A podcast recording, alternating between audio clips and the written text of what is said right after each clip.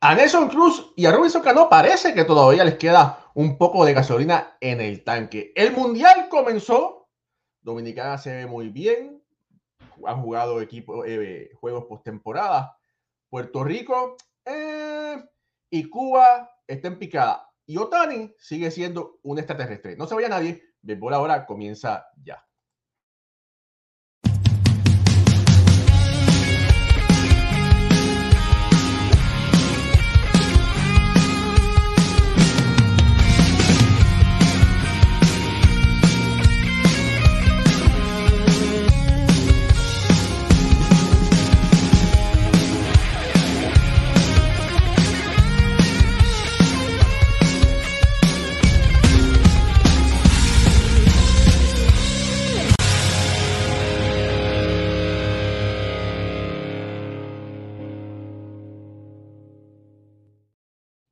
Muy buenas noches familia del béisbol, bienvenidos a otro programa más de béisbol entre amigos por aquí, por béisbol ahora. Mi nombre es Raúl y Ramos, directamente desde el área triestatal, Jorge Colón Delgado y Pucho Barrios directamente desde Puerto Rico, Ricardo Gibón desde Caracas, Venezuela. Tenemos compañeros y amigos, Moisés Fabián está en la Florida, eh, Alfredo y el doctor Iván Rodríguez están llegando a la Florida, Pucho llegará el sábado también al WC. Ricardo Arroyo, Ricky Ward, con unas entrevistas interesantes, también estuvo por allá. Pero bueno, vamos a comenzar. Saludos a todos, ¿cómo se encuentra hoy? Que ya comenzó un mundial donde hemos visto sorpresas eh, y hemos visto, vamos a comenzar un poquito con el equipo de, ese, de Dominicana. Eh, han jugado dos juegos de exhibición, pero de verdad que Dominicana sigue siendo el amplio favorito. Ricardo. Sí, siempre Dominicana va a ser de las grandes favoritas en este evento y, no hay que esconderlo. Eh, son una máquina para producir peloteros y no solamente para producir peloteros, sino para producir peloteros de alto nivel. Ya de hecho, el día de hoy se pudo confirmar la rotación, por ejemplo, de la eh, escuela, de la escuadra de Puerto Rico. Se pudo conocer quién va a ser el abridor para el primer juego de Venezuela hay muchísima expectativa con respecto justamente a este grupo de que lo conforma Dominicana, Puerto Rico, Venezuela, Nicaragua e Israel. Pero sí, si hay un favorito, siempre es Dominicana. Mucho. Bueno, hemos visto los juegos de, práctica. Eh, la selección de, Puerto Rico, hablando un poquito de Puerto Rico, la, ha dejado mucho que desear en esos juegos. Sabemos que son juegos de práctica, pero no, no, han, sido los mejores resultados. Eh, el equipo dominicana, sabemos, ¿verdad? El, talento que tiene de sobra. Este, Venezuela luciendo espectacular en esos juegos de práctica, luciendo que no va a ser un, hueso fácil de roer. Se ve, pinta. Habrá sorpresa. Yo, para mí habrá sorpresa en ese pool. Mira, eh, para mí en este momento, la actuación de Puerto Rico ha sido. Voy a, hacer, voy a utilizar la palabra desagradable. Y desagradable es cuando uno algo no le agrada, ¿verdad? Y haber lucido como lucieron ayer contra un equipo de Boston y hoy ser blanqueado, ¿verdad? Eh, contra un equipo de los Bravos de verdad que puede causar preocupación como fanático. Vamos a decir que me quito la gorra de béisbol ahora. Me voy a poner la gorra de Puerto Rico, de fanático, ¿verdad? Y como fanático, ¿verdad? Estoy hablando como fanático, ¿verdad? No me gustó lo que vi, pero hay que ser claro en algo. Son juegos de preparación, son juegos donde ese equipo se está eh, conociendo, compenetrando, ¿verdad? Quizás no es la misma estrategia. Yo espero que no sea la misma estrategia de juego. Quizás la alineación, porque a mí tampoco me encantó la alineación que vi. Eh, la forma en que la montaron. Pero bueno, hay que esperar a ver qué va a suceder. Jorge. Bueno, hay una realidad y que Puerto Rico perdió a Correa y a, a, Miranda. Puerto Rico, contrario a Venezuela y República Dominicana, no tiene un caudal de peloteros. Dominicana pierde un pelotero y aparecen tres. y en Venezuela. Nosotros no. Nosotros tenemos que, somos poquitos, somos buenos, pero somos pocos y no podemos darnos el lujo de perder un Carlos Correa y un José Miranda. Ahora bien, estos juegos son de fogueo. Ante la pérdida de esos dos, porque tenemos buen picheo, lo que están haciendo en estos dos juegos de fogueo es buscando, tanteando cómo se van a presentar el sábado. Yo no le haría caso a estos partidos de exhibición, ni tampoco Puerto Rico tiene mucho talento. Yo no estoy diciendo que van a salir campeones, pero tienen, son mejores equipos, es un mejor equipo de lo que ha lucido en esos juegos de fogueo. La palabra lo dice, fogueo. Ellos están tanteando, ya de Molina está tanteando ante la pérdida de esos dos grandes cañones, pero si Puerto Rico está adelante, Puerto Rico está adelante en la quinta entrada, va a ser duro de vencer. Va a ser bien duro de vencer. Tiene un picheo como nadie. Un, un, elenco de relevistas tremendo. Ahí va a ser la, la, clave, va a ser estar adelante en la sexta entrada. De ahí entregar el juego a los relevistas. Los juegos de Puerto Rico deberían de ser, deberían de ser bien cerrados. Mira, eh, hablando un poquito sobre ese equipo de Dominicana, Nelson Cruz y Robinson Cano, comportándose como los líderes que son, le están conectando muy bien a la pelota. Ricardo. Sí, bueno, eh, señor. ¿Se fue, ¿Se fue Ricardo ahí? Sí, se fue. señores, no son peloteros que que no, ellos son peloteros que no, no, aprendieron a jugar béisbol ayer, ellos tienen toda la vida jugando. Y si justamente pueden ayudar en momentos clave, lo van a hacer. El mismo caso con Miguel Cabrera. Eh, evidentemente para el primer juego tienen que estar, porque Dominicana abre contra Venezuela y seguramente veremos tanto a Nelson Cruz como a Miguel Cabrera titulares en este line-up, ambos por supuesto como designados. Pero ayer Miguel Cabrera conectó un rolling por primera de frente al primera base, pero a 110, 105, 108 millas por hora sobre el bate de Miguel. Y por más que haya estado de frente, el primera base no pudo tomar la pelota. Y esa persona, bueno, ya sabemos que está en sus 40 años. Imagínense lo que puede todavía seguir haciendo. Mira, hablando de veteranos, Ricardo, creo que tu conexión está media mala. Si quieres, sal y entra otra vez porque no te estás, te estás frizando. Pero por aquí, nuestro amigo Moisés Fabián, nuestro amigo de siempre, nos envió una, un par de entrevistas muy interesantes y voy a poner aquí la primera para que ustedes puedan disfrutarlas con todos nosotros. La sacó del parque Robinson Cano.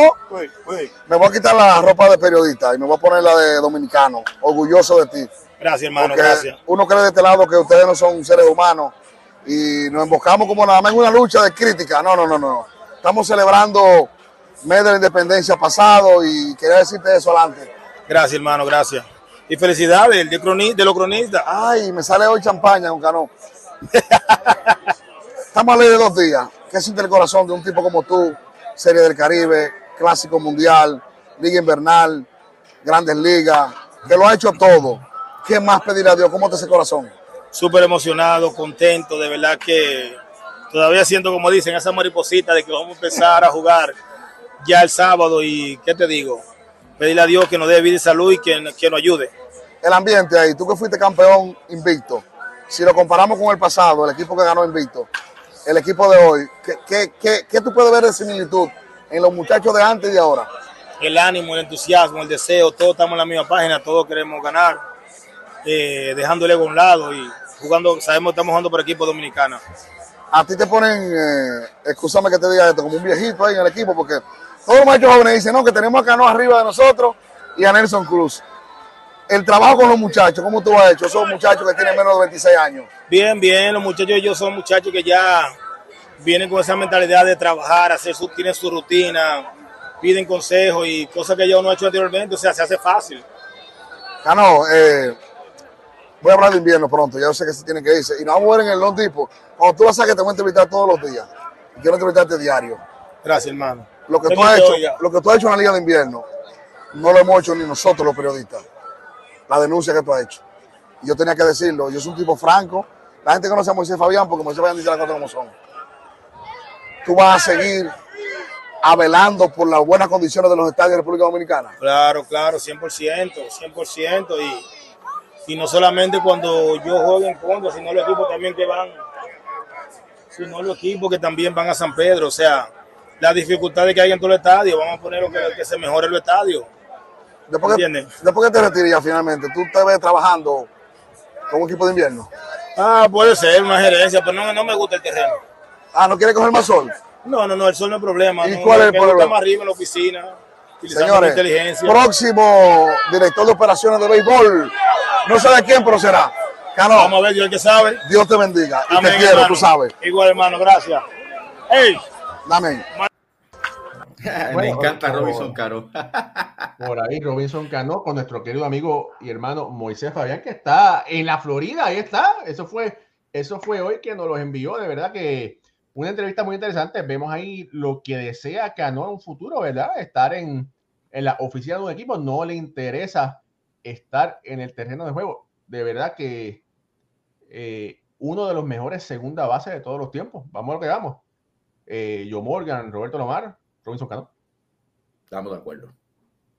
Sí. Digan lo que diga, está ahí de lo- en, en la élite de, lo- de los intermedistas de todos los tiempos. Yo estoy de acuerdo contigo.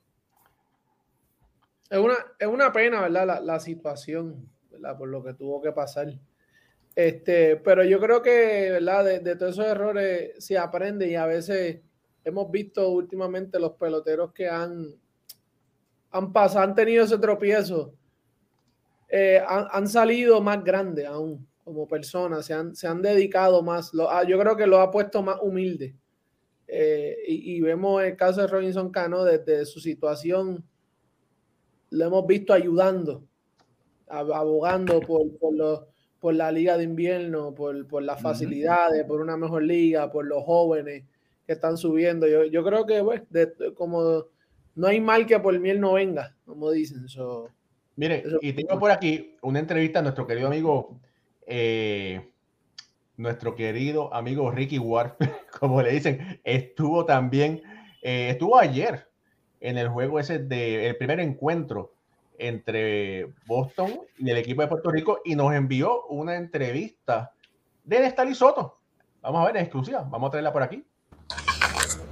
Muy buenas tardes, nos encontramos aquí en el Fenway Park, eh, JetBlue Park, aquí en Fort Myers, donde nos encontramos con la primera base del equipo de Puerto Rico, el equipo de Puerto Rico, Netalí Soto. Netalí, ¿cómo te encuentras? Todo bien, gracias a Dios. Aquí, contento de estar aquí. Sí, Netalí, eh, llegaste el sábado, creo, de, de- de el viaje de Japón. De Japón, lleva eh, cinco años en Japón. ¿Cómo te ha ido por allá? Bien, gracias a Dios, no me puedo quejar. Este, cinco años en el mismo equipo, voy para mi sexto ahora. Este, no me puedo quejar, de verdad, me, me está yendo bien allá. Primera vez con el equipo Team Rubio acá en esta área, porque ya tú estás prácticamente radicado en Japón. En esta área, eh, llegar a Florida, ver un béisbol que es diferente a que es de Japón, eh, te, ha costado un poco ajustarte un poco a lo que es el picheo de allá con el picheo de acá. Mira, este, ¿qué te puedo decir? Es verdad, cuando llegué aquí, algo diferente, pero béisbol es béisbol. Después que tú das la bola bien, este, lo demás normal. Este, y la emoción de estar aquí nada más, eso, eso te pone ready. Eh, la adrenalina, eso se llama adrenalina. Eh, nada, Nestalí, para mí ha sido un verdadero placer tenerte eh, con Béisbol Ahora. Mi nombre es Ricardo Arroyo. Tenemos a Nestalí Soto para Béisbol Ahora. Muchas gracias. Excelente entrevista de, de nuestro querido amigo Ricardo ahí para, para no, solo- no para nosotros, nosotros, sino para todos ustedes. Jorge. Sí, eh, estaba verificando el récord del Estalí. Cuando tú repites por tantos años en Japón, eres bueno. Eres bueno, pero no tan solo eres bueno, eres disciplinado. Y ya él está, él está acomodado, instalado en Japón, ahí se va a quedar feliz. Tiene muy buenos números, un gran pelotero. Y me alegra mucho que tenga la oportunidad de pertenecer al equipo de Puerto Rico y representarnos en el Mundial de Béisbol. No, que se le dio la oportunidad, Jorge. Eh, el clásico pasado se hizo el push y todavía él estaba en, en- en- no estaba establecido como ahora en Japón.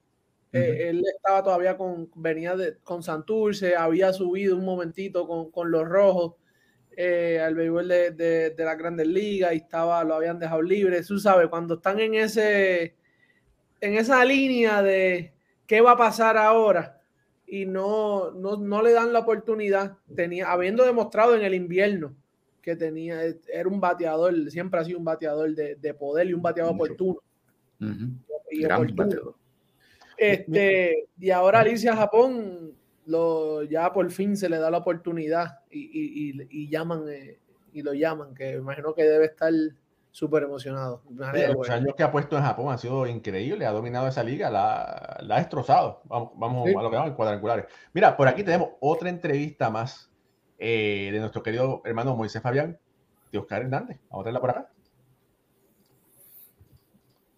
No me gusta la confianza con los peloteros porque que vienen y abrazan a uno y después la gente cree que somos amigos. Y es que somos hermanos. Teoca, eh, no va así para que tú estés más cómodo. Yo estoy como, como sea. Teoca, lo soñado, lo logrado. La transición mental de pensar en tener un clásico mundial y estar aquí hoy. Normal, normal, es un sueño vivido. Eh, me lo estoy disfrutando al máximo de, de ahora del entrenamiento de la práctica, todo el ambiente con los muchachos encrujados, afuera, en la práctica, en, el stretching y todas esas cosas, disfrutándomelo al máximo. ¿Qué de especial tiene este equipo? ¿Qué de especial tiene este team, este grupo de muchachos entre veteranos como Nelson Cruz, Robinson Cano y, y, tú ya que no eres un novato, pero menos veterano que ellos? La unión que tenemos. Eh, con muchos de ellos nunca, nunca, ni siquiera había hablado, nunca había compartido y desde el primer día es como que nos no, hemos conocido toda la vida y hemos compartido desde que estuviéramos carajitos. Eh, muchas emociones, mucha confianza, mucha, la relación está increíble y, lo mejor que puede pasar en un equipo es la unión que tenemos. Teo, a dos días de comenzar el clásico, mentalmente, la preparación, el enfoque, ¿cómo está eso? Excelente, excelente. Ready, ready para salir a batallar, a tratar de, de hacer lo mejor de mí, tratar de ayudar al equipo en toda la área, en el terreno de juego y tratar de ganar, que es lo más importante. Este equipo, si tú lo comparas con el que ganamos invicto, tú sabes que ese equipo tenía grandes estrellas como ustedes son ahora. ¿Qué, ¿Qué, tú crees de este equipo también? ¿Tú crees que este equipo puede lograr las cosas grandes que logramos en el 2013? Creo que sí, creo que sí. Lo, lo, lo fundamental sería la salud. Si todos nos mantenemos en salud, creo que el equipo dominicano va a, a, tener un excelente desempeño en lo que es el Clásico Mundial 2023. Eh, ¿Cómo están los la familia que te quería preguntar, porque Maimón me dice que vienen dos aviones de Maimón. Maimón es un pueblo en, provincia de Monseñor Noel, Bonao, y me dicen que Maimón viene completo. Yo quiero que tú, a tu gente de Maimón y de Bonao y de la provincia, me le digas cómo, cómo está el corazón y el agradecimiento hacia ellos. No, ellos saben que ellos son uno A en, el corazón mío, que siempre lo llevo ahí presente y representándolo con mucho orgullo. Mi gente de Maimón, que ellos saben que, que, siempre lo llevo en la frente, el nombre de Maimón.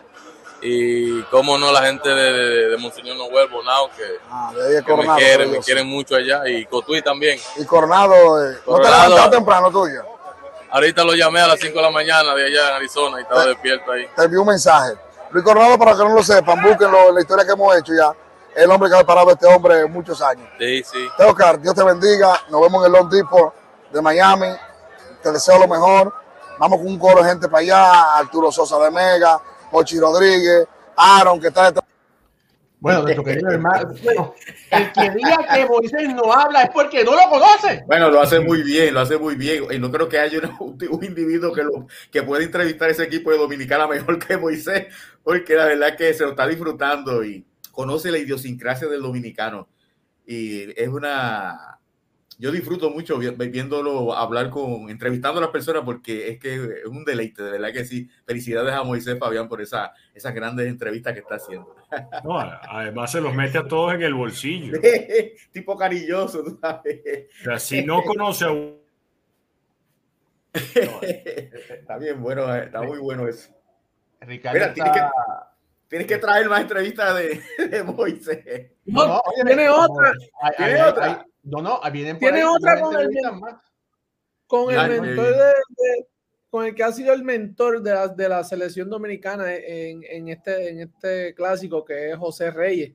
Sí, que sabemos que, oye, que y, lo que sí, y me gustaría que estuviese Ricardo presente para que habláramos, es que siguen pasando los días y se nota que el, el, el, el, Mundial de Béisbol y MLB, o las grandes ligas, perdón, no van a la par. No están sincronizados. no. es un problema, un permiso, o no te voy a dar permiso. Si, bueno, aquí que Hernández dijo, si no me hubiesen dado permiso en Boston, yo formo un revolú aquí. O sea, hay algo ahí que yo no, todavía, yo no lo voy a entender cuándo. La idea es de MLB, pero como que no está sincronizado con el Mundial de Béisbol. Mira, por ahí preguntan si Pablo va a tirar contra Puerto Rico. Y por ahí Luis Solano dice que no, que no, que es un rumor que tiró Estrada. No, ese rumor lo tiré yo. Que fue una, no que sea un rumor, pero una, una confidencialidad que me dieron de que aparentemente Pablo es el lanzador de Venezuela que va a tirar para oh, en contra de Puerto Rico. Eh, por aquí viene una entrevista de Nelson Velázquez y también viene una de, de la Melaza. Vamos a traer, vamos a ver por aquí la entrevista, vamos a ver por aquí, para que ustedes la puedan disfrutar. No, esto está un programa de Gracias a todos, ¿cómo es? Gracias a todos estos muchachos, a Ricardo y a y al resto del elenco. Muy buenas tardes, nos encontramos aquí otra vez en, en JetBlue Park, en, en, Fort Myers, eh, hogar de, de, Boston Red Sox. Mi nombre es Ricardo y esto es para béisbol ahora. Nos encontramos con el outfield Nelson Velázquez. Nelson, eh, ya hemos escuchado mucho eh, lo orgulloso que te sientes de estar aquí eh, eh, en Puerto Rico, pero más orgulloso es aprender de todas estas personas que te cuentan aquí contigo, ya que el año pasado fue tu año de novato en el con los Chicago Cubs. ¿Cómo te sientes? ¿Cómo, cómo, cómo ha sido ese recibimiento de, de, los veteranos hacia tu persona? No, de verdad que el recibimiento de ellos hacia nosotros los rookies, ¿verdad? Que que vamos a tener nuestro primer año, primer en el clásico, ha sido sumamente maravilloso. Se han comportado como personas humildes que son, eh, se han comportado como compañeros y como familia y algo que, que, yo aprecio mucho, ¿verdad? Porque el uno poder llegar y sentarse y saber que tú estás en familia, que estamos disfrutando todos juntos, para mí es bien importante. Eh, te hemos visto dando bastante palo en en, el sprint training este año con el equipo de Chicago, más hubo una lesión estos días, eh, puede ser que tú estés dentro del equipo de Chicago empezando los primeros 26. Eh, ¿Estás listo para, para ir allá y decirle a, esa, a, ellos, yo cuenten conmigo? Yo siempre estoy listo, yo siempre estoy ready, ready para el mambo, ready para la competencia. Ellos al final de cuentas tomarán la decisión que quieran tomar. Yo personalmente controlo lo que puedo controlar, pero ellos, ellos me conocen, ellos saben lo que yo puedo dar como pelotero y con el favor de Dios estaré entre, entre esos 26 peloteros. Eso, eso confiamos. Eh, señor eh, Nelson, esa llamada de Solá, de esa llamada de Yadier, cuando te dijeron va a partir Rubio, ¿cómo la, cómo cómo la tomaste? No, fue, una llamada, no solamente una llamada, fue un momento de, de felicidad, un momento de, de llanto, de, de, alegría, no solamente para mí, sino para mi familia y todo, todas esas personas cercanas que siempre ¿verdad? me han apoyado. Cuando yo recibí esa llamada, yo dije, contra, voy a ser parte de, del equipo de, Puerto Rico, mi primer año, mis 24 años de edad. Eh, es algo es algo otro mundo, es algo que, que, yo no me lo esperaba, es un sueño, un sueño que voy a, que estoy viviendo, que voy a vivir, me lo voy a disfrutar al máximo. Con mira para el 27 combina para 27, porque para 27 tiene 28 años, todavía eres joven. Ok, nada, eh, para mí fue un verdadero placer. Él es Nelson Velázquez, mi nombre es Ricardo Arroyo, somos para Béisbol Ahora, de, nos encontramos desde aquí, desde Fort Myers, desde JetBlue Park. Gracias. Por ahí. Muy buenas tardes, nos encontramos aquí otra vez en. Por ahí. Le quedan, eh... le, quedan, le quedan como tres mundiales más. le queda, ¿verdad? Le quedan, le quedan bastante. Sí. Eh, de verdad que toda, toda esta entrevista ha estado excelente desde, desde los campos, ¿verdad? Eh, preámbulos de, de, este gran mundial. Eh, antes de poner las otras entrevistas, Cuba ha perdido dos partidos, back to back, ¿verdad? Está 0 y 2. Eh, ¿Decepción? ¿Tiene que ser decepción? Yo creo que, que esta, esta edición eh, de la selección cubana pues no, no hay muchos nombres, ¿verdad? Ni muchos muchos prospectos de los cuales en ediciones pasadas, clásicos pasados, ya veníamos con, hey, eh, el ejemplo, los Gurriel, cuando vinieron, eh, el Césped, eh, todos estos tipos de jugadores, aunque tienen a Luis Robert, tienen un Joan Moncada que hizo una jugada súper importante en el juego de, de hoy en la octava entrada para mantener ese juego 2 a 1. creo que están haciendo mucho con lo que tienen. Tienen un Despain que sabemos que aunque ya, ya tiene sus años, sigue siendo un bateador élite. ¿Sabes? Este, el juego de hoy fue el que dio el doble para empatarla, para, poner, ponerse en segunda y poner la carrera del empate, ¿verdad? En, las piernas de él. Eh, pero no es, yo creo que no es la mejor versión de una selección cubana lo que, lo que estamos viendo. Yo creo que están haciendo mucho con, lo que hay. Pero yo te voy a decir, te voy a decir, te voy a decir algo, aunque aquí lamentablemente a alguna gente no le guste tienen un equipo que pudieron haber tenido un mejor equipo, pero no llevaron el mejor talento disponible porque le cogieron miedo a los peloteros que se quedaran o, que los, o peloteros que hablaron mal del régimen y decidieron llevárselo amiguitos los que iban a hablar poesías, mariposas, cuentos de hadas. Ricardo. Mira, para mí sí es una decepción y es una decepción más allá del tema político, es una decepción de lo deportivo porque sí, cuando vemos los peloteros que tiene la selección de Cuba, tiene peloteros muy reconocidos que han jugado dentro del país, como es el caso de Erisbela Ruedo Reina, como es el caso de Andy Ibáñez, como es el caso de Luis Mateo, además de Yadil Mujica, pero también tiene peloteros de grandes ligas, como los ya nombrados Luis Robert, Joan Moncada y Joanny Céspedes. Sí es una decepción absoluta que estamos viendo este nivel de Cuba sobre todo viendo lo que hicieron en la Serie del Caribe, quedando últimos, que eso no se esperaba tampoco.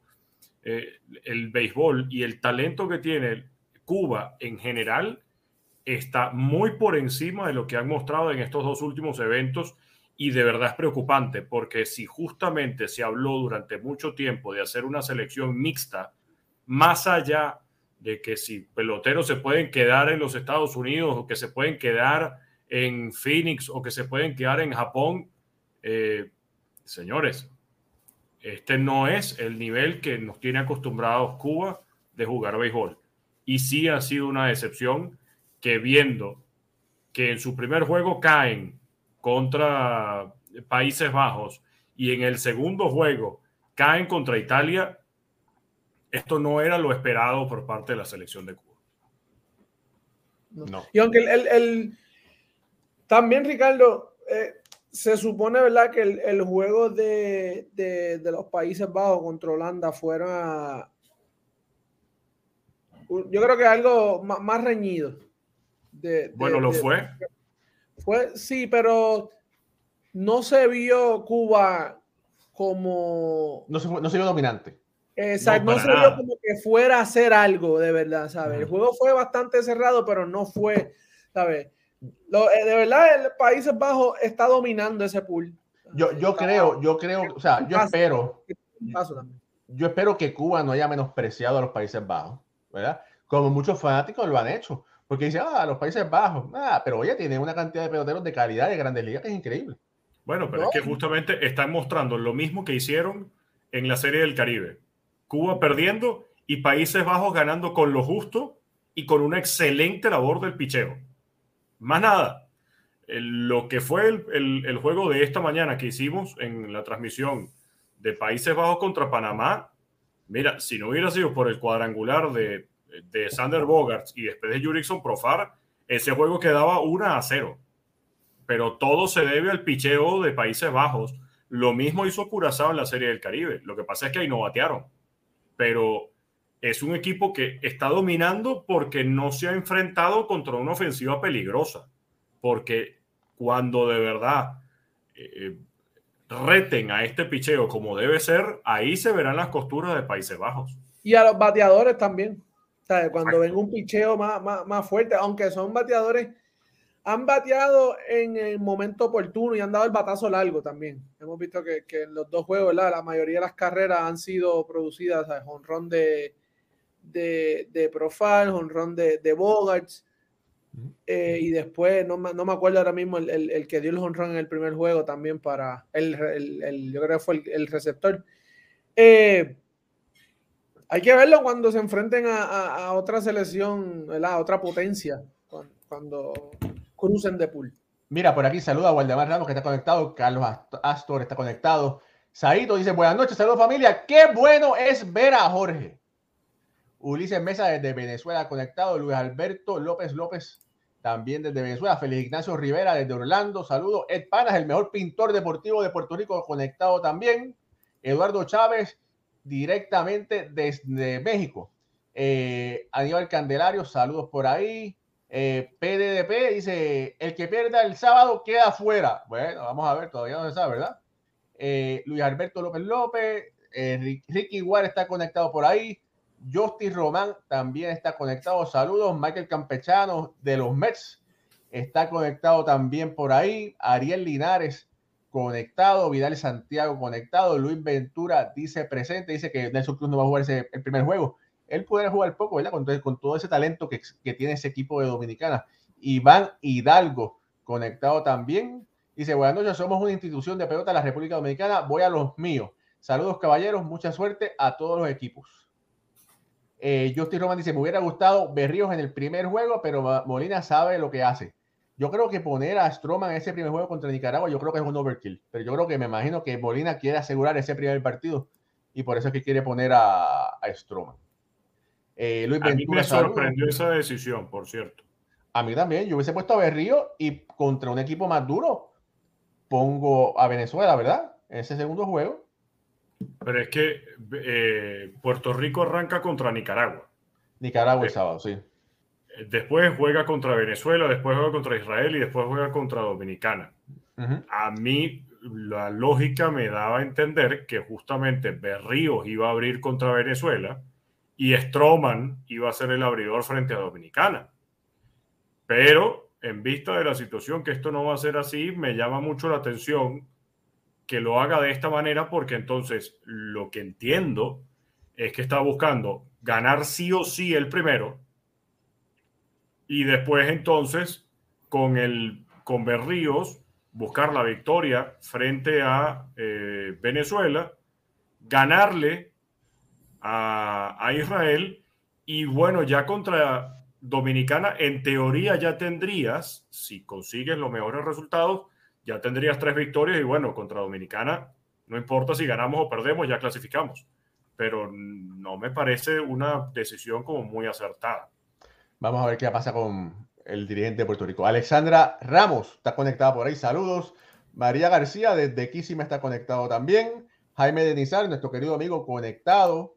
Eh, Rey Delgado está conectado por ahí. Saludos. María López también conectado. Wilmer Escobar eh, dice que no cometió un error, pero ese jugador es uno de los mejores jugadores. Claro, estoy totalmente de acuerdo contigo. De acuerdo. Joel y Ramos, bendiciones muchachos. Moisés Fabián con el equipo de que será campeón RD desde el terreno de juego. Eh, Luis Zuluaga está conectado. José Meléndez eh, conectado. Iván Delgado. Vamos por aquí. Tom Forest dice, hay que ver cómo resulta el pichón de los equipos del grupo. En el 2013, los lanzadores de Dominicana estuvieron imbateables y es posible que suceda lo mismo este año, ¿verdad? Eh, vamos por aquí, dice, dice Justin Román, nuestro querido amigo, dice, una pregunta, Raúl y Pucho, ¿se van a pintar el cabello? No, debería. Eh, no menciono a Jorge porque Jorge y yo necesitamos una peluca rubia. Dice, pero, pero ven acá, yo me tengo entendido que todavía ustedes tienen pelo en el pecho, se pueden pintar el pelo en el pecho dale, Raúl. Yo creo que dale ya para la próxima. Mira, o te podemos conseguir la peluca, Jorge. Mira, oye, pero yo te voy a decir una cosa. Yo espero que Puerto Rico gane, porque si no, si Puerto Rico pierde esos primeros dos juegos, los barberos en Puerto Rico van a ser chavitos a millón, todo el mundo pasándose la máquina del pelo rubio, ¿verdad? Mira, Raúl, dame, dame hablar con, hacerle la pregunta a Ricardo que está ahora. Ricardo, cuando te fuiste ahorita, eh, cuando me fui, no, cuando me fueron. Cuando te fueron. Eh, eh, que sigo notando a través de los días que está pasando que no hay ese disloque, esa, no está sincronizado MLB con el, con el, el, clásico mundial. Y tú ves los comentarios de los peloteros, si no hubiesen dejado, este, hubiese hecho una, un revolú, este, no le dieron permiso a Devers, y así por el estilo. ¿Tú has percibido lo mismo? Esa, eh, que no están sincronizados todavía ambos bandos. Sí, y, es porque el evento no lo organiza Major League Baseball. Lo organiza la World Baseball Classic Inc., que es una empresa privada. eh, y que sí, eh, Major League Baseball es el principal cliente, jefe, proveedor, como Claro. lo quieran llamar, pero No hay una, no hay una contradicción. sí, sí la hay. Eh, y yo creo que yo creo que el, el punto, y es el núcleo de todo esto, es dinero. Eh, hasta que Grandes Ligas no vea este evento como algo rentable y como algo que le puede sacar provecho, pues van a seguirse dando casos como estos. De hecho, eh, cuando se habló de, de el Clásico Mundial y que se empezaban a dar los permisos o no, eh, primero hay que recordar una vez más, son las federaciones de cada país las que tienen la exigencia y las que tienen el poder y autoridad para decir que los peloteros van a jugar con su equipo en el Clásico Mundial de Béisbol. Sí y solo si el pelotero tiene ciertas condiciones de salud, el equipo puede decirle no. Pero si no tiene ninguna de esas condiciones de salud, el equipo, ese pelotero debe jugar con la selección, a menos que el pelotero, evidentemente, haya otro caso que diga no quiero. Si el pelotero dice no quiero, bueno, no hay, no hay más nada que hacer. Pero también cuando después se empezó a ver ya en el Clásico Mundial temas de viajes, temas de eh, partidos amistosos eh, y demás, eh, yo propuse en redes sociales una pregunta. Digo, si esta no es la fecha para jugar el Clásico Mundial de Béisbol, ¿cuál sería la mejor? Y la gran mayoría de los fanáticos hablaba del mes de noviembre, que se diera justamente al final de la Serie Mundial en estadios techados y que entonces incluyas Toronto, que entonces incluyas eh, eh, estadios, de- bueno, el Miami se puede mantener, pero que mantengas entonces más ciudades en esa fecha. El detalle está, ya en ese momento los peloteros van a jugar con sus ligas invernales. Entonces matas las ligas invernales por una semana. Exacto. Otros hablaban de quitar el, juego de las estrellas y que se dé en ese momento. Pero ese es un punto, primero, muy tradicionalista para los deportes norteamericanos por el fin de semana de estrellas, como lo tiene la NFL, como lo tiene NHL, NBA y compañía. Y no creo que lo vayan a hacer. Pero yo propongo, ¿por qué también no se hace entonces la misma semana? El, el Clásico Mundial dura 13 días, desde el 8 de marzo hasta el 21 de marzo. Perfectamente se pudiera organizar el mismo evento con la misma duración, con los mismos equipos, en dos semanas. Y la gente se preguntará, bueno, ¿qué haces con el resto de los peloteros que están con sus equipos de grandes ligas y que no participan en el Clásico Mundial? Pues pueden seguir entrenando como lo hacen en, la- en los estadios de ligas menores, pueden estar abajo jugando con los equipos de ligas menores o en el mejor de los escenarios posibles, entonces no hay posibilidades de negarle el permiso a ninguno y que se vayan todos a jugar cada uno con sus países. Entonces todo el mundo se mantiene fresco. Es- es ¿Por qué no? Sería una idea, pero hasta que Major League Baseball no entienda que puede sacarle provecho y que de este evento, que repito, dura solamente 13 días, puede sacarle dinero, esto va a seguir siendo un eventico más para, man- para grandes ligas. Gracias. Mira, eh, tengo por aquí. Ah, familia, esto es béisbol ahora. Suscríbase a nuestro canal de YouTube. Ya pasamos los 7000 seguidores en YouTube. Eh, síganos en nuestra página de Facebook. Ya pasamos los 9000 seguidores en Facebook, gracias a Dios. Y en Eh, nuestras redes sociales. y en Estamos en, nuestras Instagram, en Twitter, en TikTok, en todos lados. Estamos en todos lados. Tenemos página web. Pues nos puede visitar www.beisbolahora.com. Ricardo Gibón eh, escribió un gran artículo que se los recomiendo. Por ahí en los próximos dos días va a salir un artículo de, de nuestro querido amigo eh, Pucho, eh, Pucho Barrios, que votó la Cherry con ese primer artículo, ¿verdad? Va a votar, la votó, la votó con, con ese primer artículo, así que se los recomiendo. También nos puede escuchar en los podcasts de audio de Google Podcast, de Apple Podcast, Anchor, Spotify, donde nos, oye, nos están escuchando de todo el mundo, gracias a Dios. Vamos ahora con una entrevista de nuestro querido Moisés Fabián a la melaza José Reyes. eh, el hombre que le pone, yo diría el swing, ¿sabes que el swing? eh, y pasó esto como por el frente, no importa, que estamos en vivo. José, la melaza, iba a decir una mala palabra, pero puedo decir. Tranquilo, te. Bendiciones, Reyes. Amén, manito. Gracias por la oportunidad. No, tú sabes, trayéndole el sabor dominicano a los muchachos. Tú sabes que todo el país está contento con tu inclusión aquí. ¿Tú has sentido que República Dominicana ama a un tipo tan natural y con un swing tan, Eh, tan orgánico como tú? Manito, sin palabras, en verdad. eh, esto me sale natural, esto es orgánico, manito. eh, yo trato de ser yo, yo no trato de meterme en un personaje. Lo que ven en las redes, lo que ven personal, así soy yo. Es una vibra súper positiva con la Real Armonía y gracias a los dominicanos eh, por estar contentos de que yo esté aquí ayudando a estos muchachos jóvenes en el equipo. El equipo que ganó invicto, hay que mencionarlo siempre, eso era un equipo fuera de serie.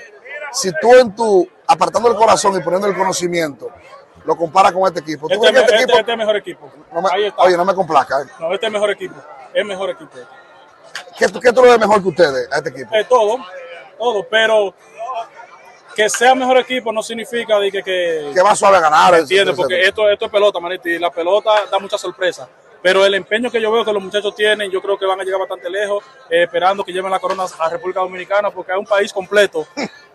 completo. Un país y, y- y Nueva York que tenemos un millón de dominicanos, un país medio. Ya, tu chavo, un país medio, viendo a los muchachos y apoyándolos. Yo sé que los muchachos van a hacer buen trabajo. Gracias, te vi cogiendo rolling en segunda. Apa- infield. aparando los tiros. No, era No, no, no, yo te vi haciendo. Los muchachos Tengo un video ahí, lo voy a poner Los muchachos entonces. me estaban boceando y digo, "No, no, no, yo espérense, suave. Pero te veo la mano entera todavía. Sí, pero lo que pasa es que esto no se trata de José Reyes, esto se trata de los muchachos que juegan. Pero que no, es que yo no entiendo cómo. aquí es darle ánimo a los muchachos, estar ahí con ellos, disfrutando de ellos. ¿Qué mensaje tú le has dado a los, a los muchachos finalmente, ya que sabemos que tienen que irse? Que no, que no hemos visto en público, que tú le has dicho a ellos que yo quiero que la gente lo sepa. sí, pero lo que pasa es que no te puedo dar todos los detalles porque yo hablé por un buen rato en, en la reunión, pero siempre la clave no ego. Manito, ¿me entiendes? Wow, yo le dije, wow, wow, usted, puede ganar todos los millones que usted quiera en el equipo que usted está, pero usted tiene que saber que esto usted lo está haciendo con un propósito, que es lo que te lleva en el pecho, que es República Dominicana. Aquí el ego no Uf. vale, aquí usted tiene que dejar el pellejo en el terreno de juego porque usted sabe que usted está representando una bandera, un país y medio, como tú dijiste. José, y tú te, pero te voy a decir ya finalmente, cuando tú hablas del ego, mira, los pelos, me- porque me llegó al corazón Y eso. eso no solamente en los peloteros, eso en todo el No, no, no, el ser humano. corre. Tú eres un tipo que cuando fuiste al Clásico Mundial, al tercero fue que jugaste regular, Exacto. o al segundo, y estaba Miguel Tejada ahí ya en, en su ocaso, su carrera. Sin embargo, sabía que tú le tenías un respeto a tipos como Miguel Tejada. Eso, Eh. eso, eso, eso, cada quien tiene que entender su rol, manito. En verdad, eh, tú tienes que saber que uno van adelante y otros van después. Tú puedes estar en este año regular, cuando viene el año que viene hay otro muchacho que, le toca a él. Y así es, tú tienes que entender eso como jugador y como persona. y no vamos pegar otro disco ahora, porque es lo que. ¿Y qué es lo que? Eh, es que, estaba- es que de duro No, es que eso sale orgánico, porque que lo que se pegó orgánico, manito. Yo Bueno, no quiero. tú que lo pegaste. No, claro que sí. Yo no quiero de que llevarle un, ponerle un tema a los muchachos ahí que los muchachos no lo sienten. Eso tiene que salir orgánico. Uh, escuchamos ese tema, ese tema nos gustó. Así que tiene que fluir. O sea, que va a salir algo el sábado por ahí. Tiene que fluir algo obligado, manito, porque uno tiene que No, tener dame- un tema que un preview, una cosa No, que tú- todavía, eso no debe ser. El, el sábado ya vamos a estar seteados. ¿Sabe quién te manda saludos? ¿Quién? Aaron Luis. Que Aaron Luis, mío personal, no bulto. Yo siempre hablo con él al final, yo lo quiero mucho, mucho talento. Oh, entonces ustedes hablan en contigo de mí, yo ya tú sabes, por atrás de los talones. José, Dios te bendiga, te quiero Gracias, mi y hermano. vamos a celebrar con la República Gracias, Dominicana. mi hermano. Bendiciones. Bueno, otra gran entrevista de nuestro querido amigo No, y hermano Moisés Fabián. con la melaza. Oye, eso que, eso, esa, eso que dijo él, ¿verdad? Eh, Porque ese, ese- esa edición pasada estuvo, eh, aquellos ganaron invictos. Eh, muchos peloteros de alto calibre, muchos. Cuando él menciona eso del ego, que es algo que a veces daña eh, eh, esto, estas selecciones, empiezan los. Quieren hacer de más, no, yo no estoy jugando, yo quiero jugar, yo quiero. No, no, no, no, no. Aquí cada cual cuando te den el break, voy a hacer, voy a hacer lo que tenga que hacer para hacer ganar, para representar el país y ganar por el país, no por, ¿verdad? No porque yo soy fulano, yo porque yo me gano tantos millones. Y, y controlar eso es algo, ¿sabes? Es fuerte. Y tiene que venir de, peloteros así como, como José Reyes, que también hizo una carrera, ¿sabe? También se ganó sus millones y, se deciden bajarle a, ponerse humilde ¿verdad? Y, y hacer lo que tengan que hacer para ganar y pasar ese mensaje y bregarlo con todos estos peloteros que están ahora mismo, Manny Machado, eh, Julio Rodríguez, eh, ¿sabe? Jeremy Peña, todos estos chamacos que están ahora mismo en un, en un momento tan grande para el país que, que es, complicado. Llevarle ese mensaje como lo está llevando es de verdad de admirar. Mira, eh, de verdad que sí. Eh, volvemos con lo mismo. Dominicana parece tener el mejor equipo, ¿verdad? De, de este torneo, por lo menos en las Américas. Pero cuando uno mira hacia el otro lado, uno ve por ahí a un señor que le pudiéramos decir Godzilla, ¿verdad? Eh, porque está acabando con todo el mundo que se está enfrentando. Y me refiero a Shohei Otani. Shohei Otani la sacó del parque con una rodilla en el piso y dejó al contrario con su lanzamiento que eh, con el, con el bate entrada, ¿no? Sí. Cuatro. Cuatro, cuatro entradas y no le hicieron nada. Yo, lo impresionante de Shohei Otani es que lo está haciendo en un béisbol tan competitivo. Es un béisbol bien fuerte, que él pueda dominar pichando y pueda dominar y pueda batear con rones. Es impresionante lo que está haciendo. Es un atleta, super atleta. Yo, yo, yo no me recuerdo. ¿Ah? No, dominando y de la forma que lo está haciendo. No, está, no es que está luciendo bien, es que está luciendo fenomenal. Y un béisbol bien, bien, bien, competitivo. Somos dichosos de, de haber visto a Shohei Otani. No, y, en la ofensiva se fue de 4-2, 2 RBI. Completo. Eh, y también tenemos que ver el, talento que tiene Japón completo también, eh, ese bullpen. Ahora mismo el picheo colectivo en nueve entradas, 17 ponches, una sola base por bola. A ver si yo, fíjate, tú sabes que me pregunto si se tomara la decisión de dejarlo en una posición solamente, o como pitcher o como jugador de, o jugador de posición, ¿qué número alcanzaría él? Bueno, yo creo que no lo van a dejar por ahora. No, yo sé, pero ¿qué pasaría si lo dejan? ¿Qué número alcanzaría? Porque es una cosa normal. A mí me gustaría felicitar a Jin Yang. Literalmente Jin Yang, no como el logo del negro y blanco todo mezclado, porque se escribe distinto, pero se pronuncia igual. Jin Yang, jugador de China, fue el único, el único que logró conectarle hit a Shohei Otani en las cuatro entradas y fue a una recta a 99 millas por hora. Nada más y nada menos. Eh, después, ¿qué números pudiera poner Shohei Otani si hace uno de los dos roles? Yo creo que lo que principalmente estaríamos hablando serían los cuadrangulares estaríamos hablando de una persona que estaría conectando 40, 50, 50 cuadrangulares todos los años. Eh, quizás no robando tantas bases, pero un jugador de un slogan muy alto, un jugador al mismo tiempo con una buena cantidad de ponches, por encima eh, quizás del promedio, eh, por encima de esos 150 ponches por temporada pero al mismo tiempo un jugador con más de 100 boletos por temporada, porque evidentemente no lo querrían enfrentar en varias o en muchas situaciones. Eh, sin embargo, yo creo que a Otani eh, le van a dar, ya con los 29, casi 30 años que tiene, eh, unos tres años más como pitcher y bateador y luego, bueno, a trabajar en uno de los dos roles. Sí esto evidentemente no cambia, ¿no? A mí me gustaría que se mantenga con los dos roles, pero siempre tenemos la duda. ¿Cuánto tiempo podrá el cuerpo mantenerlo haciendo los dos roles y que ya el cuerpo le diga, mira, basta, o lanzas o bateas? No. Yo, lo, yo lo he visto, ¿verdad? En, estos, estos juegos del clásico y yo digo, eh, el pelotero perfecto. Tipo, todas sus herramientas son above average. Sí, claro. Para hacerlo en los dos a, este nivel y, hacerlo como él lo hace, tiene, tiene que ser así, ¿sabes? Eh, es un juego, como se diría en inglés, ¿sabes? Eh, ¿sabe? Como flawless, ¿sabes? impecable, ¿sabes? Es un juego... Lo más... El control era lo que al principio él, eh, los primeros años, lo, lo, lo, tenía un poquito shaky, ¿verdad? Que no duraba esa, no pasaba de esa cuarta entrada, Raúl. Este, pero ha podido, ¿verdad? Mejorar y, y, tener más, más, control de la zona, no, no meterse tanto en problemas como lo, lo, estuvo haciendo las primeras temporadas lanzando. Y vemos lo, lo, lo, que, lo que ha hecho, Raúl. Mira, por aquí Noel de Gracia dice, Otani es un aborto de la naturaleza. No Los ha habido, ¿verdad? Antes habían, ha, ha, ha, habido jugadores que han, que han lucido muy bien. Podemos mencionar a un Beirut, podemos mencionar, sí, pero... podemos, podemos, mencionar a un Martín Digo, a un Martín Digo, ¿verdad? Pero lo que está haciendo Otani en este momento es, de verdad, la diferencia. Mira, mira, perdóname, eh, la diferencia en di, entre Digo ajá. y Baby Ruth y Otani es el béisbol que se está jugando. Ambos, o tanto Digo como Baby Ruth, jugaron béisbol uh -huh. segregado. Uh -huh. Este es un béisbol integrado internacional. Es un béisbol totalmente distinto. De que sí, y aquí en Puerto Rico lo uh -huh. hubo. Satchel Page tiraba por la mañana y lanzaba por la, noche, por la tarde. Roy Pablo fue campeón bate siendo pitcher. O sea, aquí siempre el jugador negro lo ha, visto, lo ha habido, pero eso son otro tipo de. Pero, pero claro, sí, bueno, Jorge, claro, el, el béisbol de hoy en día es más competitivo, sí es cierto, pero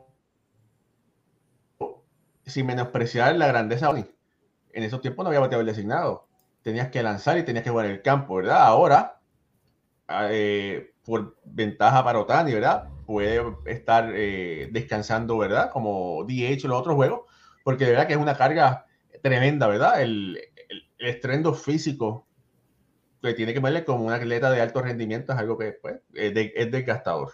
Mira, y, y hablan, ajá antes, antes de, que, de que pasemos a eso, Raúl, no tan solo la competitividad, es al nivel en el que está el juego, la información, uh -huh.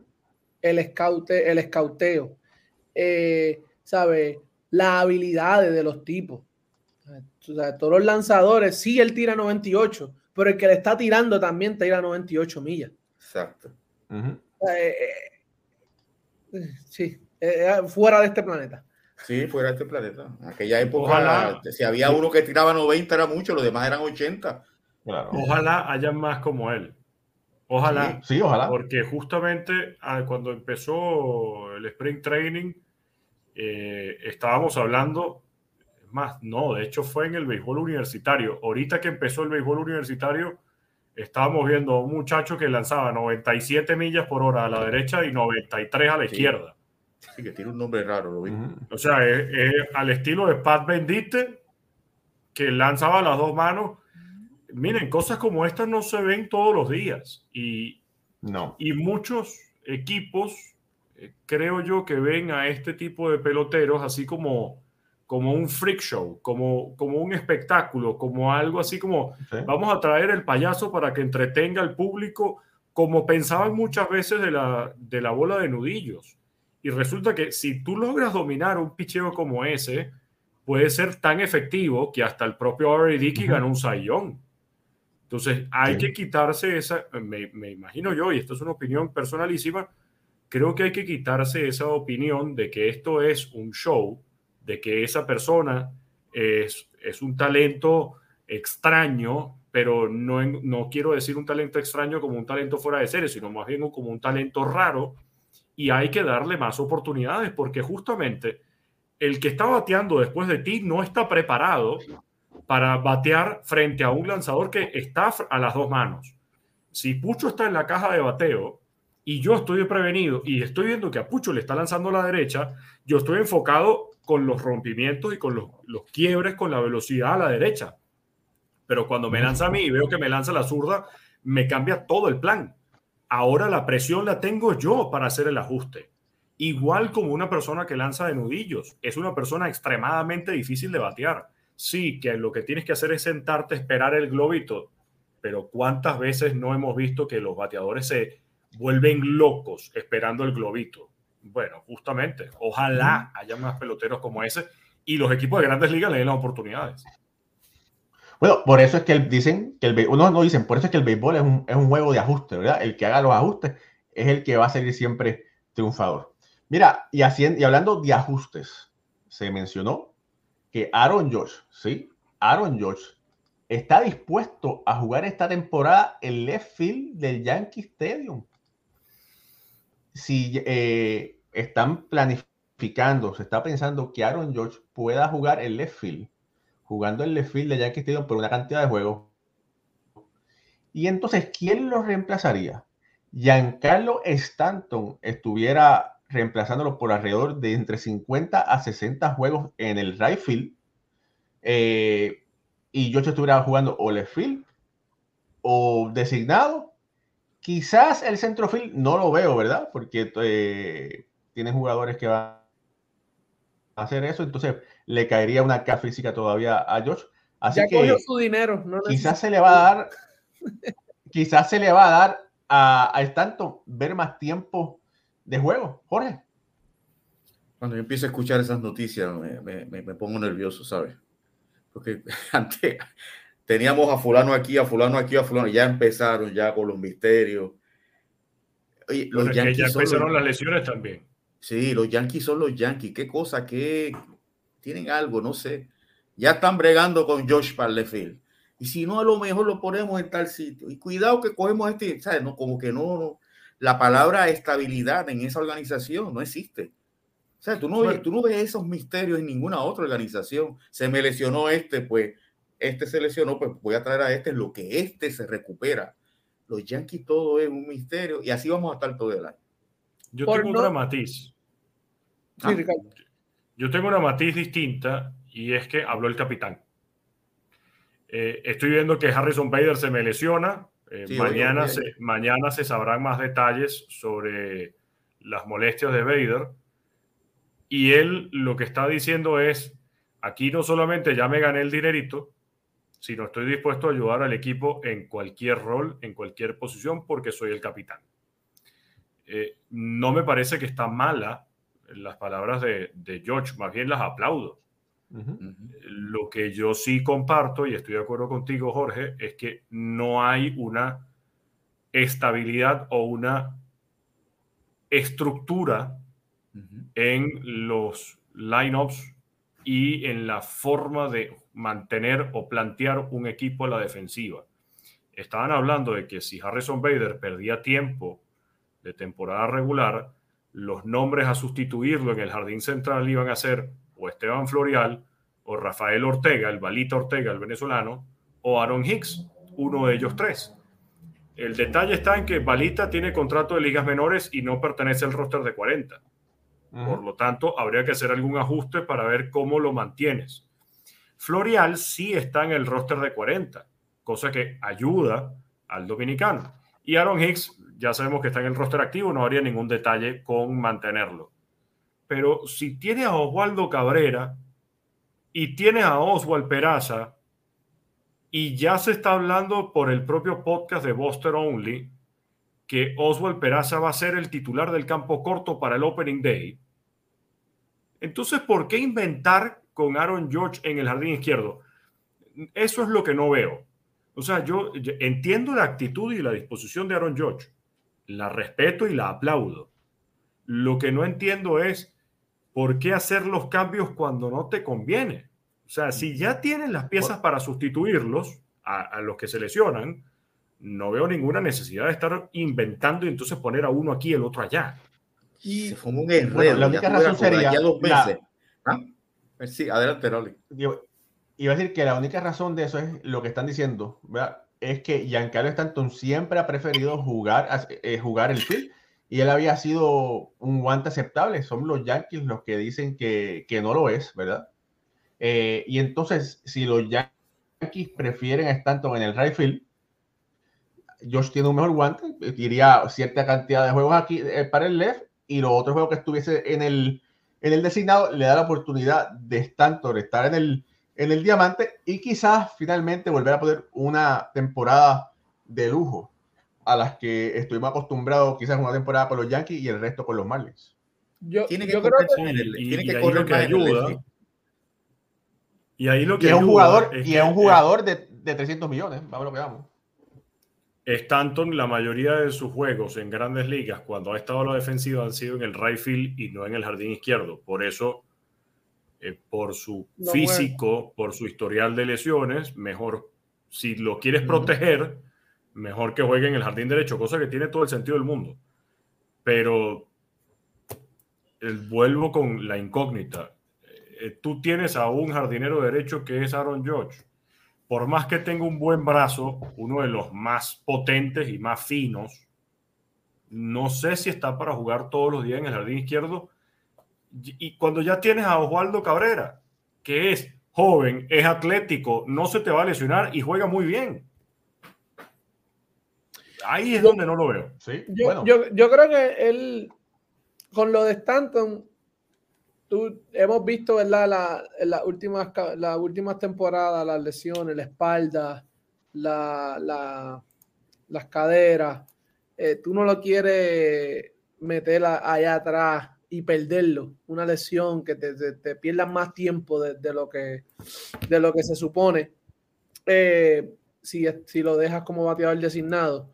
Con lo de Josh, yo creo que aquí vienen las palabras que dijo hace un día, que lo etiqueté en, le di en, en Twitter y lo etiqueté a todos, que dijo no, que él siempre, su mentalidad siempre ha sido, si tú eres el mejor jugador, no importa tu edad, tú deberías estar ayudando a los Yankees de Nueva York arriba. Estas palabras me imagino que vienen acorde con toda esta situación también. Vemos al marciano, vemos a, estos jugadores jóvenes que están demostrando que pueden ayudar al equipo. Y el equipo, como dice Jorge, están en invento, que te muevo aquí, pero tenemos a este. Aaron, Aaron Hicks no ha dado el grado. Le hemos visto, sí es Grandes Ligas, sí es, pero no es lo que ellos, no es un Yankee a ganar, no, tú no vas a ganar con él tú tienes los tipos frescos que te están demostrando, te están bateando. Estoy aquí.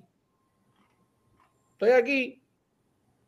Te estoy enseñando, te estoy demostrando qué más tú quieres. Y ahí vienen estas palabras. No importa tu edad. Lo que, yo, lo que he dicho aquí, ¿sabes? ¿Qué más van a esperar? No, que es muy joven. No, que le quedan dos años. No, tú no, tú no sabes cuándo tú estás ready. Lo, hablamos con lo del Lindor. Él subió a Grandes Ligas y dos cuadrangulares había dado en Liga Menor, 15 dio ese año, de año novato, arriba. Y, esto, y estos prospectos que desde que firmaron día uno estaban ready para Grandes Ligas, lo sube al equipo, a campo de entrenamiento del equipo grande y es a palo que están. Y tú dices que no están ready, que tú quieres mover a, a, tu capitán, a tu jugador, a inventarla, que se te lastime, a cambiarle el, el, ¿sabes? su mindset. Su, hombre, no, que va a batear, por el left bateas más aunque el tiro es más corto, pero se tiene que mover más que el right pero el right batea menos. Una, inversión, una inversión como la de Aaron George, yo lo dejo allí quietecito en ese right field, no te me muevas de ahí y yo resuelvo lo que yo resuelvo por acá. Pero eso de estar sacándolo de right field para resolver problemas físicos por acá, no le va a traer buenos resultados a los Yankees. Bueno, esperemos que sí les traiga resultados pero nuevamente, estoy completamente de acuerdo contigo, Jorge. Si ya yo hice una inversión para que tú me juegues en el jardín derecho, tú mantente en el jardín derecho y yo resuelvo. Pero no puedo poner en riesgo la inversión que acabo de hacer. Exacto. Es como comprar un Cadillac y ponerte a, a, trepar el monte. Sí. un Cadillac y me voy bueno, Déjame ir por los Everglades a, terminar de pasear y, ver si puedo flotar. Claro, hombre. Pero, este, oye, ven acá, le pregunto, Golpe, ¿cómo, qué, qué, saben de lesiones? Que lo último que leí que estaba bateando muy bien, pero perdí track de hace los últimos dos días. ¿Cómo va? Hoy, hoy jugó, hoy hicieron un buen doble play, Peraza en lesiones y, y, y en segunda, como hace dos años lo estoy diciendo. Eh, pero Volpe todavía le queda por lo menos tres meses en, las menores, por lo menos. Él tiene que, en mi opinión, él lució bien doble A, no lució bien triple A, y él tiene que poder lucir estable. No estoy hablando que tiene que bater 10, 15, 20 honrones, sino que hacer buen contacto con la pelota, algo que no logró en triple A. Okay. Bueno, familia, eh, el lunes, el lunes no hay show regular a las ocho y media, que sería a las nueve porque es juego de Puerto Rico. Puerto Rico va a estar jugando el lunes contra el equipo de eh, Israel.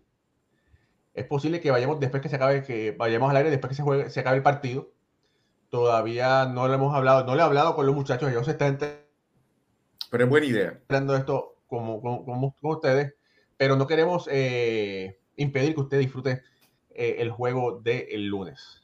Pero bueno, haremos el anuncio eh, de lo que tenemos planificado. Así que bueno, ya están todos avisados. Recuerden que este domingo cambia la hora. Pucho se va a pintar el pelo y lo veremos rubio allá en Miami. Le vamos a decir, Pucho Charitín Barrios. Ya, yo, no veía, yo no veía eso hace tiempo.